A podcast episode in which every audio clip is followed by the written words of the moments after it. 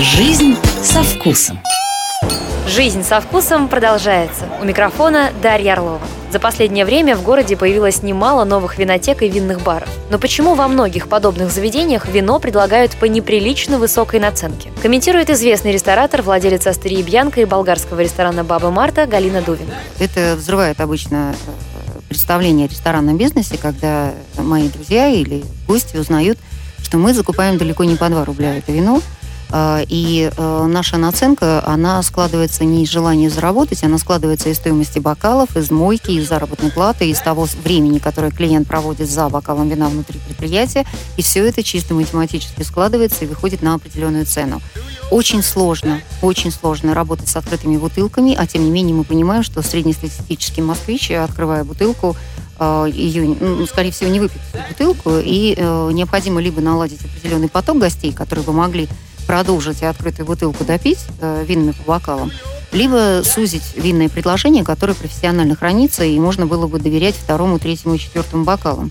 Либо нужно думать о том, какую эффективную э, поддержку оказать гостю для того, чтобы он взял второй, третий бокал, это не должно быть э, глупым снижением стоимости на каждый последующий бокал на 10-20%.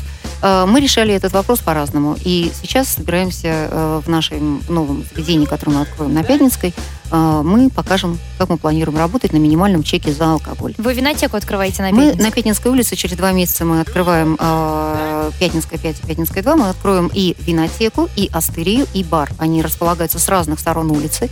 Это кластер, который мы называем рабочее название кластер 25. Бар будет работать круглосуточно, и там это очень маленькое предприятие, 50 квадратных метров, в котором можно будет э, пить, танцевать без ограничений, которые э, э и напротив этого бара, дверь в дверь, напротив перед пешеходную Пятницкую, угу.